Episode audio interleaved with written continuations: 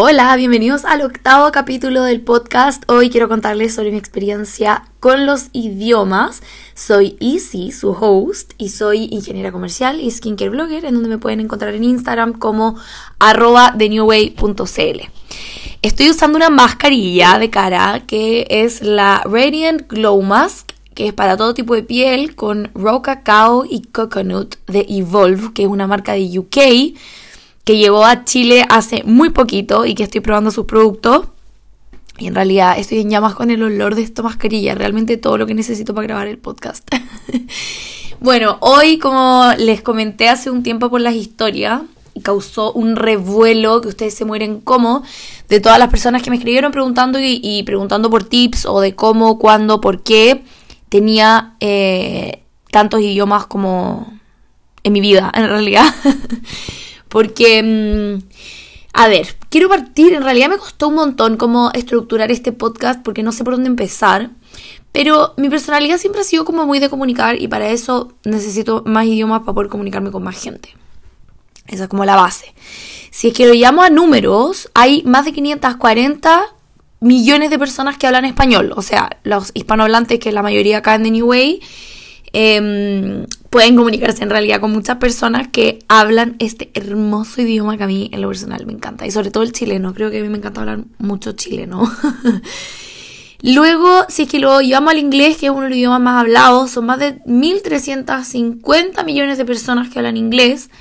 Y luego los idiomas, los otros dos idiomas que también tengo en mi, en mi mente son el alemán y el francés en donde el alemán son 130 millones y el francés 300 millones. Nunca he entendido por qué el francés lo habla tanta gente, pero es como un idioma diplomático y por eso hay mucha gente que, lo aprende y que lo habla. Bueno, pero ese no es el caso. En realidad, esto solamente como dato freak antes de empezar el podcast sobre em, por qué hablo idiomas.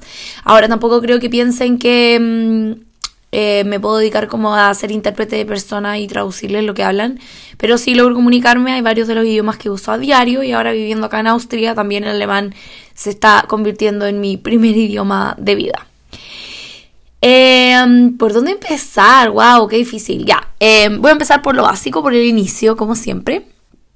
Y es que mis papás eligieron para mí un colegio con gran potencia en los idiomas, principalmente el idioma alemán, que es un colegio bilingüe alemán, en donde yo tuve todo el colegio con alemán incluido, o sea, matemática, historia, química, no sé, todos los ramos del colegio los tuve en, alemán, la gran parte del colegio, o sea, tuve mucha suerte ahí, le agradezco todos los días a mis papás que me hayan eh, dado ese idioma, porque en realidad siento que si es que lo tuviese que aprender desde hoy, no es como para cortarle las alas a todos los que están aprendiendo alemán, pero yo lo considero como uno de los idiomas más difíciles de aprender teniendo como idioma materna em, el español, porque simplemente la gramática es como otro mundo, es realmente como totalmente lo contrario. Entonces por ahí no sé si lo hablaría también, aquí em, creyéndome la muerte. Eh, no sé si lo hablaría también en realidad si es que no lo hubiese aprendido desde tan chica. Siento que el cerebro antes de los 25 años en realidad siento que es mucho más user friendly para poder aprender un nuevo idioma y como moldear un nuevo idioma em, de forma un poco más espontánea. Y ahí en el colegio obviamente también me enseñaron inglés y como electivo uno podía tomar em, francés, que tuve por un, dos años creo solamente, o cuatro, ya no me acuerdo, pero muy poco tiempo en realidad siento que fue como muy poquito lo que aprendí, simplemente la base y de cómo funciona como la estructura de, de la gramática general en, en el idioma. Ya, y después como a los 16 dije como quiero hacer un intercambio, la la la, donde puedo ir y me fui a Suiza, a Zurich, a la casa de una niña que fue compañera mía cuando yo estaba en kinder, entonces ahí como que reconectamos y, y, me fui a su casa y me quedé ahí, cosa que amo, de hecho sigo viendo a esa parte que lo considero mi familia. y, y ahí en Zurich obviamente tenía que ir al colegio, fui al colegio como un semestre, un poquito más de un semestre. Y tuve que hacer amigos. Y ahí fue como la primera vez que tuve que enfrentar mi vida en otro idioma, porque a veces obviamente estando en Chile aprendiendo un idioma como que uno hace la vida en español igual, o sea, no es como que uno cambie el idioma y empieza a hablar con cualquier persona el idioma que está aprendiendo, sino que uno mantiene obviamente el español. Y, mm, y ahí era muy joven en realidad, entonces sentí que mi cerebro como que pudo absorber de forma más rápida el idioma, sobre todo el dialecto, porque en Suiza en realidad el idioma de Zürich en puntual es alemán, pero en realidad es como el, Schweizer Deutsch, o sea, es como mm, un dialecto propio de Suiza. Mm, y, luego volví a Chile y en realidad me quedó gustando un montón esto de poder comunicarse en otros idiomas. Y en esa época de mi vida lo sentía como que era otra personalidad, era como otra persona, era como que vivían dos mentes en mi mente. que de hecho eso lo encontraba siempre muy interesante, como que cambiaba la forma en la que yo era, en la que me movía, en la que hablaba en general, para poder adaptarme, o sea, el humano es como demasiado camaleónico. Y en eso creo que tengo una gran fortaleza también. y después volví, salí del colegio, entré a la universidad en Chile y mm, de nuevo me dieron ganas de irme. Y ahí fue como ya, ¿dónde me voy ahora? Y en realidad Suiza me quedó como con gusto a poco, como se dice. Y me fui de nuevo. Me fui de nuevo a San Galen, que es como al noreste de Suiza. Que hacía un frío que ustedes no se imaginan. O sea, realmente creo que las veces que más frío sentí en mi vida ha sido ahí. Estuve como en invierno durante como seis meses. Y, y, ahí compartía casa con mis roomies, o sea, flatmates en realidad, que una era de Suiza y otra era de Alemania sigo teniendo contacto con ellas también, grandes amistades que, que eh, viviendo ahí, compartiendo la vida en general. Uno cuando llega a la casa comparte la vida generalmente. Y mm, ahí una de mis roomies, que era la suiza, usaba una aplicación para aprender idiomas. Y yo dije como, wow, qué onda como los desarrollados que son acá, que tienen como todo para aprender. Y la aplicación se llamaba Italki, se llama Italki, que es I-T-A-L-K-I. Y Italki era una aplicación que yo usaba en donde uno puede elegir como el idioma que quiere aprender y es una plataforma donde hay personas naturales que simplemente quieren conectar con el objetivo de poder tener un desarrollo en la lengua que están tratando de desarrollar. O también está la opción de pagar y hay profesores como freelance. Ustedes acuerdan la hora y, y lo hacen por hora en donde les enseña en tiempo real como una clase particular y por lo general son más baratas. Encontré tan buena idea. Yo en lo general nunca necesité de, em, de conectar con una persona online como para poder hablar, pero sí hice muchas conexiones en vida real que estoy muy agradecida de haberlas tenido porque siento que también me ayudaron y me acompañaron en el desarrollo de cada uno de los idiomas. Y bueno, ahí en realidad tenía ramos en alemán, ahí como que ya se me pulió bastante el alemán. Em, luego me devolví a Chile después de un año casi. Me volví y mm, me fui luego a vivir a París. O sea, bueno, estuve como un semestre en Chile y fue como, no, ya esto yo necesito más de esto. y me fui a París, en Francia. Y ahí estuve también como casi un año. Y mm, y ahí en París, en realidad, fue como la primera vez, porque en realidad el idioma el alemán ya lo tenía como más o menos, como más o menos aprendido, de que digamos. Pero el francés no, el francés era como muy básico, lo que yo sabía.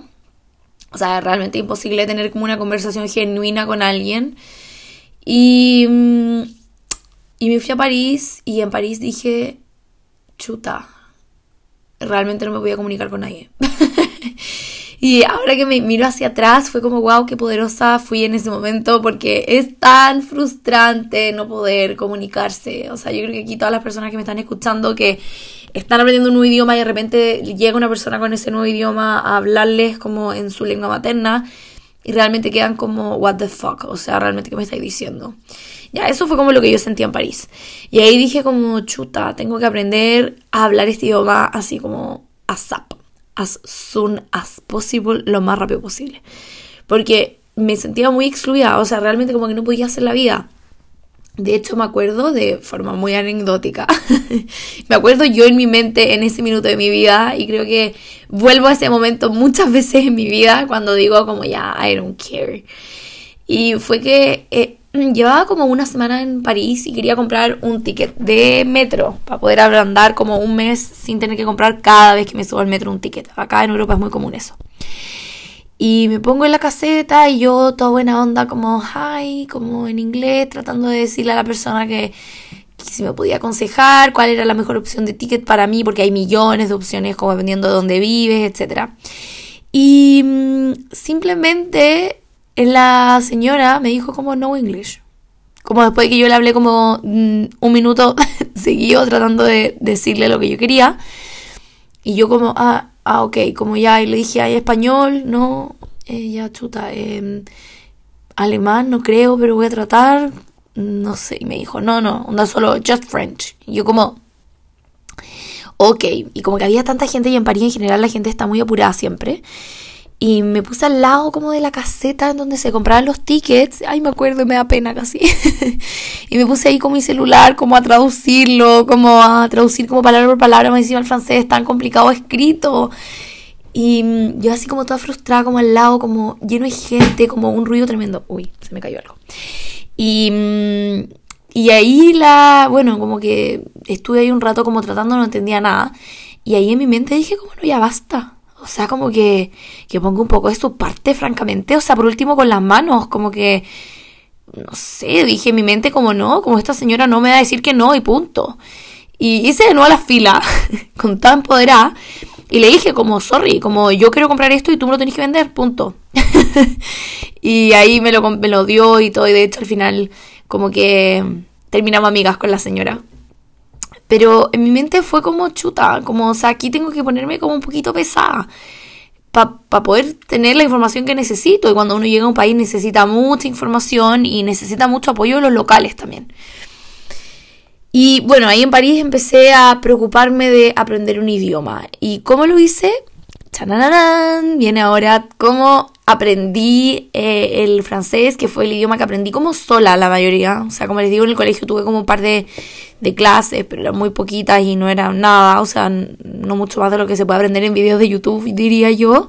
Que estoy muy agradecida en todo caso, porque fue mi primer acercamiento y fue parte del proceso también. Pero en París llegué y después de esa señora pesada que me tocó, llegué a mi casa a cambiar mi vida a francés.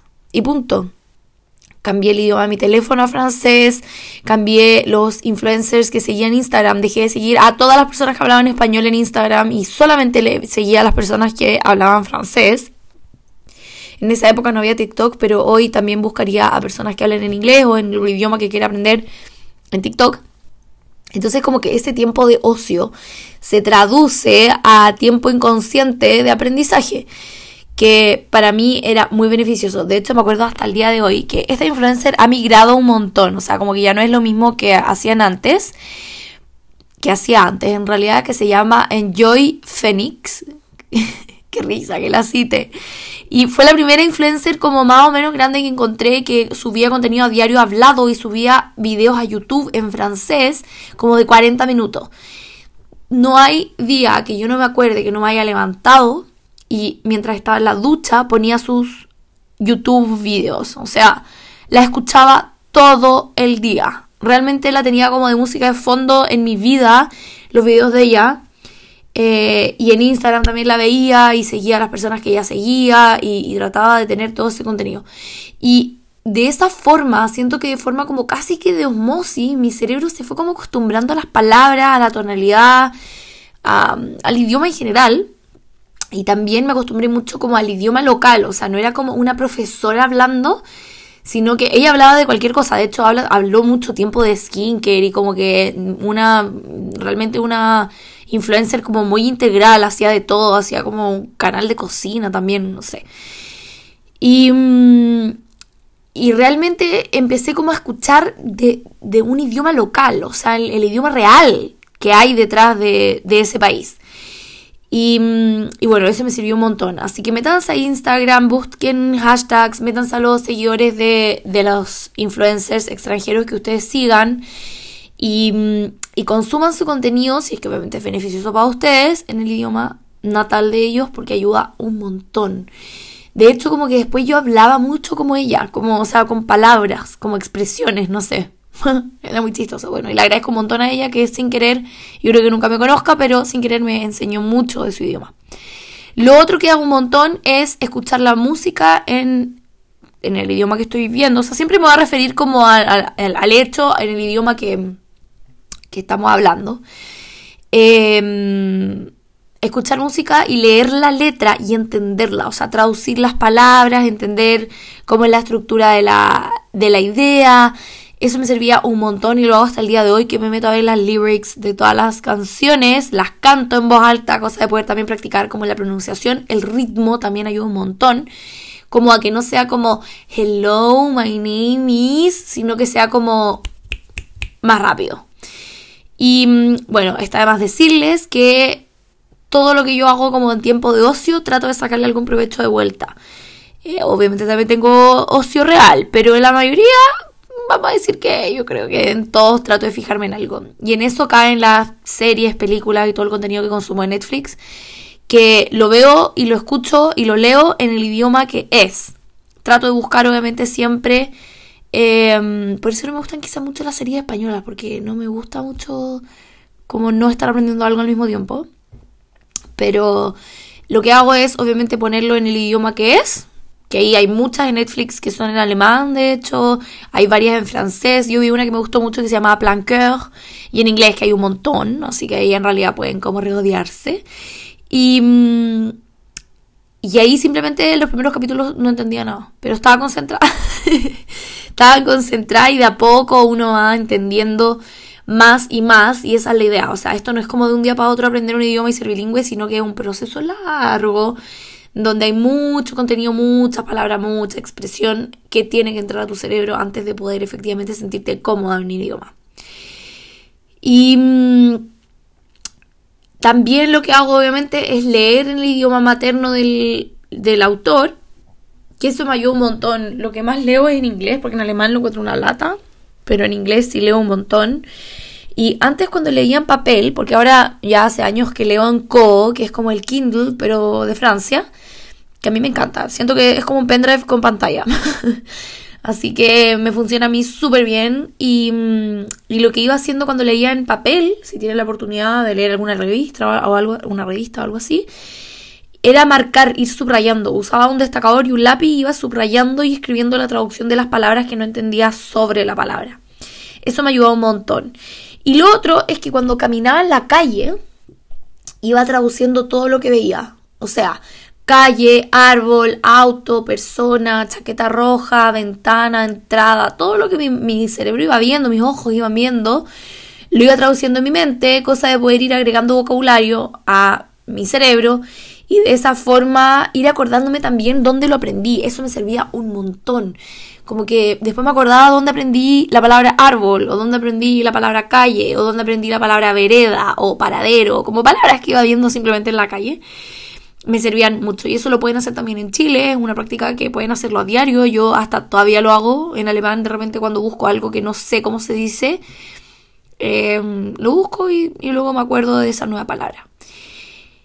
¿Y mm, qué más? Eh, bueno, obviamente, si es que tienen la posibilidad de estar con alguien que hable este idioma, acérquense y no se alejen. Uno tiende como a separarse no se separen, o sea, los extranjeros generalmente que están en Chile están solos, así que igual van a estar agradecidos de que alguien les hable. Y at the same time van a tener la oportunidad de escuchar en primera persona y en tiempo real, porque obviamente cuando uno está sola es experta en todo. La cosa es cuando te toca hablar efectivamente con alguien y, y entenderle hacia alguien, porque al final todos también hablan distinto. Y, mm, y es una oportunidad que yo Puede que, o sea, creo que sí lo aproveché, no puedo decir que no, pero podría haberlo aprovechado más. Podría haber en la U elegido nuevos ramos en inglés, hice algunos, pero no todos.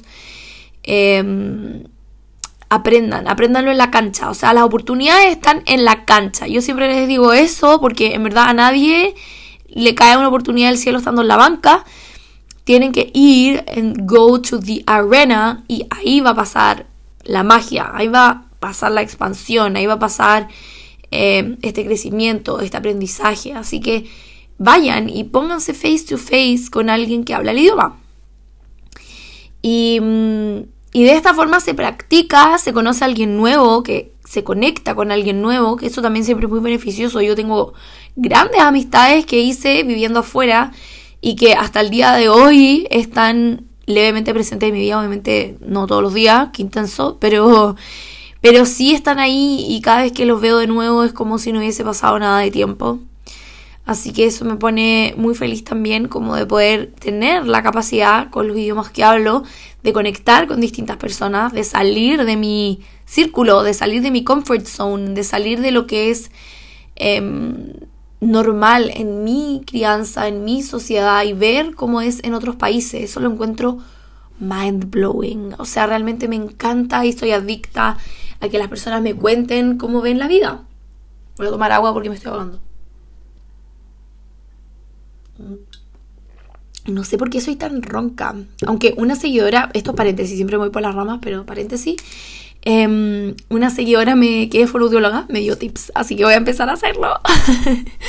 pero tengo que ser más constante, creo. Ya, eh, el otro consejo cuando si es que se van a un país, no se acerquen a las personas que hablan español, acérquense a las que hablan el otro idioma, busquen el camino para llegar a esas personas. Yo en la mayoría de mis aventuras viviendo en países distintos cuando estaba aprendiendo idiomas, em, generalmente evitaba un montón el español. O sea, nunca mi más amiga fue de idioma hispana. Siempre fue o inglés o alemán o francés. Así que en ese sentido en realidad es mi consejo number one. Generalmente uno trata de acercarse a los que son parecidos a uno, pero traten de no hacerlo que realmente funciona. Ya, em, tengo acá unas notitas anotadas para que no se me olviden. Ya. Otra cosa que hice mucho cuando vivía en otro país, yendo como en las personas que están en otro país aprendiendo otro idioma, quizás hay varias por acá, igual me escriben por historias que hay algunas que viven afuera. De hecho, he hecho mucho skincare coach al extranjero, como cuando van de viaje o algo así, me encanta para recomendarles como el skincare que uso afuera. Eh, ya, siguiendo con no irme por las ramas y la concentración. Eh, lo que hacía era, por ejemplo, en París entraba a tiendas de cualquier cosa, o sea, Zara, Sephora o marcas típicas de allá, a hablar con los vendedores. ¿Y cómo lo hacía? Ay, qué risa, de verdad. Como que no crean que yo siempre fui así empoderada aprendiendo idiomas. Igual tuve una etapa de mucha frustración y esta es como la conclusión y por eso se las comparto y para acompañarlas en este camino. Yo sé que a veces aprender un idioma y, enfrentarte a este idioma puede ser como muy challenging, o sea, muy desafiante. Pero en realidad al otro lado del camino hay solo luz. ya bueno, lo que hacía en Sara era en, descargué Google Traductor en mi celular. Em, la versión que es offline, porque no tenía, no tenía internet generalmente en París. Siempre usé el teléfono chileno en modo avión. y en el Google Traductor ponía una frase como tienen en la talla, como hola, ¿cómo estás? Como tienes en la talla, la la la. Y lo, y lo traducía, lo escuchaba rápido y iba donde una vendedora a repetirlo. Eso lo hice por mucho tiempo y les preguntaba cualquier cosa, o sea, desde la talla al color, a cómo se me ve, a dónde están los probadores. A veces ya sabía dónde estaban los probadores y aún así lo preguntaba, o sea, eran preguntas que las hacía a propósito, no como que de verdad necesitara la respuesta. Y así me entretenía un montón, porque además que en una tienda uno puede hacer muchas preguntas. Y así lo hice. En Francia lo así lo hice como para poder enfrentarme a una persona real, porque uno no puede estar todo el rato en la teoría del idioma o simplemente absorbiendo, sino que llega un punto en donde hay que hablarlo, hay que enfrentarse a la persona y go to the arena. Ese fue como mi going to the arena al inicio. Y um, otro tip es cuando te encuentres con una persona que no habla tu idioma, como dile que te enseñe, dile que te digas las frases típicas de acá, Em, qué palabras se usan, como que siempre los idiomas tienen un dialecto de la ciudad donde están, no es como lo más puro. Y, y una muy buen, muy buen tema de conversación los idiomas porque también el chileno tiene mucho que entregar de vuelta, en el español sobre todo. Em, ahora yéndome más a lo místico cósmico de esta situación, eh, yo agradezco realmente, creo que a diario, las oportunidades que tuve a lo largo de mi vida de poder estar cerca de distintos idiomas y mm, haber consolidado la base de mis idiomas también muy temprano, o sea, muy joven. Y agradezco poder comunicarme con tantas personas, agradezco tener la habilidad de poder mimetizarme también en ciertas culturas, porque ojo que un idioma no es solamente lo que hablan, sino que es todo, es un todo, es una forma de hablar, una forma de comunicar. Y a mí me pasó por años que imitaba, imitaba, imitaba, y que fue lo que me permitió poder mimetizarme también más fácil, pero en lo general hubo un tiempo en donde siento que tenía como múltiples personalidades, como de distintos idiomas. Y me pasó eso mucho tiempo. Y bueno, yo creo que leí hace muchos años, de hecho, lo leí cuando estaba, cuando vivía en San Galen. Em, en la universidad tuve que leer un paper como de neurociencia. Muy random, no sé, no me acuerdo ni siquiera por qué lo tuvimos que leer. Y ahí decía que, ah, sí, era de hecho en clases de alemán, ahí también tuve clases de alemán. Y ahí decía que la fortaleza más grande de alguien que habla idiomas no es comunicar en el idioma, sino es tener distintas perspectivas de solución de problemas. Y eso es lo que yo más agradezco en la vida. O sea, realmente siento que cada idioma ilumina una parte distinta de tu, de tu cerebro. Es lo que yo creo. No sé si aquí hay alguna experta en neurociencia o en neuróloga, no sé quién me puede responder eso. Y, es la, posibilidad de encontrar distintos caminos. O sea, como que yo creo que las conexiones neuronales que se van haciendo a nivel como consciente van dando la posibilidad de encontrar soluciones a problemas más rápido que cuando uno habla solo un idioma. Y para mí eso es un portal. Para mí es simplemente un portal energético que me permite a mí poder ver la vida de distintas perspectivas. Es como no sé, es como si dentro de la mente tuviésemos como distintos miradores como, y pudiésemos ver la vida desde, distintos miradores y no solo de uno. Así que em, a las que sientan rechazos a los idiomas, yo, a mí me toca escuchar mucho, mucha gente diciendo como, ay, odiaba aprender o me cargaban las clases del idioma. Eh, véanlo de otra perspectiva, véanlo de una perspectiva de expansión y no de frustración. Y saquen el ego, saquen el ego, saquen el rechazo eh, el valor al rechazo que pueden sentir cuando no se pueden comunicar un idioma. Eh, aléjense de la perfección. O sea, acá todos sabemos que no es el idioma materno, todos sabemos que está aprendiendo. Fin. Como que no tiene que ser perfecto mientras lleguemos a puerto. El ego, como les decía, manipula muchas de las cosas cuando uno quiere ser humilde y aprender algo nuevo. Porque aprender algo nuevo involucra fracaso y el fracaso obviamente daña muchísimo al ego. Entonces, em, el, fracaso que podríamos decirle a, estar aprendiendo un idioma y no ser experta a la primera, tiende como a alejarte del idioma y por ende tiende a no seguir desarrollando ese idioma. Entonces, yo creo que todo es eh, la perspectiva con la que veamos efectivamente cuál es el objetivo que tenemos aprendiendo un idioma y en general como para qué queremos aprender este idioma, como qué es lo que yo quiero aportar en el idioma o el idioma quiere aportarme de vuelta, como abrir un poco ese canal energético que viene con cada idioma. De hecho, he dicho mil veces idioma, no sé cómo cambiar esa palabra. Pero bueno, nada que hacer. El podcast así va a llamar. Y, mm, y bueno, como les decía, cambien la perspectiva de donde están viendo este idioma. No lo vean como una frustración, no lo vean como algo que no entienden, sino que ábranse y hagan espacio para este idioma. Y mm, algo súper importante es aceptar que lo estás aprendiendo y que no eres como bilingüe. O sea, que nadie pide que seas bilingüe en todos los idiomas. Bacán si te transformas en bilingüe en otro idioma y si te sientes cómoda o sea, yo, por ejemplo, ahora estoy en un minuto de mi vida donde me siento cómodo hablando en alemán. Ya no tengo que pensar tanto, ya puedo como hablar espontáneamente, no tengo que estar como armando las oraciones en mi mente.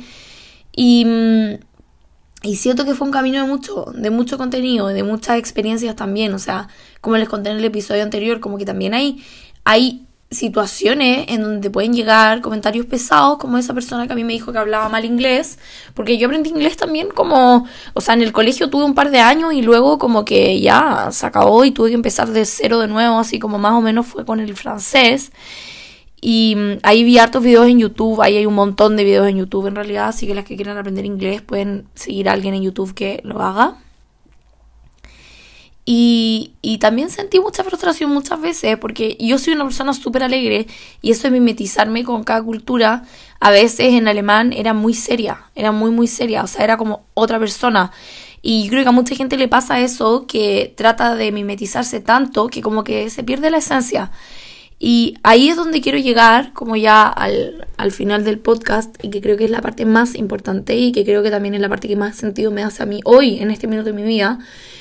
Y es que la energía habla antes del idioma de cada persona con la que conectamos. O sea, antes de yo decir cualquier palabra, la persona ya me siente, ya sabe si es que traigo buena o mala energía o una energía que me da lo mismo, una energía de miedo, de recelo, de ego.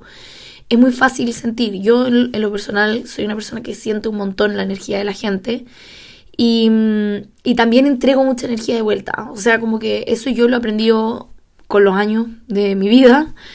Pero, pero lo que quiero comunicarles es al final Atrévete a hablar desde tu ser, o sea, desde que quién eres tú, ¿Quién, qué, qué quieres aportar acá, qué es lo que quieres entregar, como quieres entregar efectivamente como una conversación demasiado incómoda o quieres hacerla simpática. Y, y siento que eso lo decide uno. El atreverse a hablar, el atreverse a preguntar, el atreverse a reírse de cuando uno se equivoca eh, y el buscar la estrategia de cómo acercarte, buscar frases cortas, como ya lo practico, yo en inglés usé un montón por mucho tiempo cuando no tenía nada que hablar con alguien, porque cuando alguien sabe que no hablas el idioma también te habla menos. Entonces hay que darle como el hincapié a que efectivamente yo quiero que me hable, pero no todavía no estoy lista en mi idioma. Entonces no piensen tanto, hágalo hágalo y punto. Y el humano siempre se puede comunicar, como que no, a mí me dio mucho tiempo miedo como el que no me entendiera, y por eso no, no me acercaba y trataba de solucionarlo sola. Pero bueno, la frase corta que usé mucho hablando en inglés, el How's everything so far? Yo creo que usé esa frase un millón de veces y le preguntaba a todos, a todos como How's everything so far? Sobre todo cuando era gente que no vivía ahí o qué sé yo, como que me contara cualquier cosa. Y algo también que a mí me ayudó un montón, que lo descubrí hace un par de años, es que el fracaso que sientas o la vergüenza que sientas con esa persona es tan temporal porque probablemente esa persona nunca más en tu vida la veas. O sea, realmente como que no importa. No importa. Y ya, fin. Como que lo que piensa el resto, fin. No es parte, es parte de tu proceso, pero no es tu proceso. Tu proceso siempre es tuyo. Em, bueno, hasta el día de hoy hablo sola. no sé qué tan saludable es esto. Pero me invento muchas conversaciones, como que en ese sentido para mí es muy normal. Pero en distintos idiomas siempre hablaba sola, como cuando iba, por ejemplo, a un restaurante, buscaba qué frases iba a necesitar aprenderme. Me inventaba conversaciones o me inventaba como cuando quería contar algo, trataba de primero yo contármelo a mí misma en voz alta, en el idioma, cosa de poder ir teniendo como más o menos las palabras clave, porque igual con palabras clave uno siempre llega a puerto también. Y, y bueno, eso. Estoy mientras tanto leyendo mis notas. Por eso de repente como que me quedo como mm, mirando acá mi pantalla.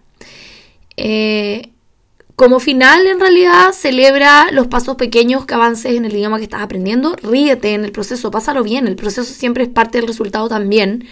Acepta que no es tu idioma materno. O sea, si alguien quiere hablar en un idioma perfecto, que te hable en tu idioma materno y fin de la discusión. Y al final todos saben cuando uno está aprendiendo un nuevo idioma y saben también que aprender un nuevo idioma no es fácil. Así que nada, disfruten eh, del proceso, aprendan idiomas de verdad, de verdad, de verdad. O sea, realmente como todas mis oportunidades laborales han sido basadas en mis idiomas y también le doy mucho protagonismo en mi vida porque me gustan mucho. Y, nada, como que no me gustaría olvidarlos porque me, me costó mucho llegar a aprenderlos. Así que, bueno, como que a todo lo que uno eh, desarrolla de forma como autosuficiente, lo cuida más también. Por eso como que me haría mucha pena olvidarme de todos los procesos que viví eh, para poder lograr hablar o comunicarme en distintos idiomas.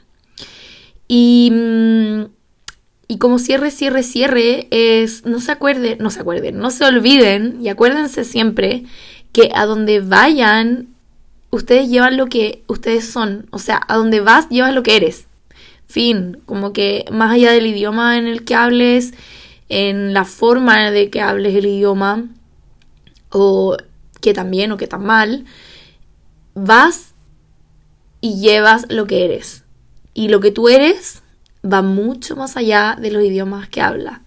Así que en ese sentido es muy importante lo que les decía de conectar con la energía. Conecten desde las personas que son ustedes en esencia, desde lo que no es tan visible y les va a ir mucho mejor. O sea, cuando uno les habla desde la energía a las personas, al tiro les cambia la parada. Y acá, en lo general, en Austria, las personas son un poco más serias, diría yo. Y, mm, y yo en general soy una energía muy alegre, o sea, me considero una persona súper alegre, siempre estoy sonriendo, siempre estoy como en un buen mood. Y antes de hablar, ya siento que sienten como soy yo. Y eso es muy lindo, eso es algo que yo cuido un montón. Y es algo que les aconsejo a ustedes cuando quieran conectar con alguien que no hable su idioma. Conecten desde algo que sí los una y la energía está en todo.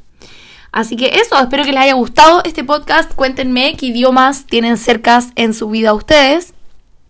Eh, cómo lo están aprendiendo, si tienen algún tip, alguna plataforma, siempre bienvenida. Obviamente yo durante el día que se publica el podcast generalmente estoy hablando de los feedback que me llegan, que en realidad me han llegado algunos que realmente me hacen casi llorar, de la emoción, de la alegría, de que les esté gustando este espacio, porque yo amo este espacio, realmente me encanta. Así que son siempre todas y todos muy bienvenidas a escucharme y gracias por hacerlo. Para mí es un honor. Les mando un beso, que estén bien.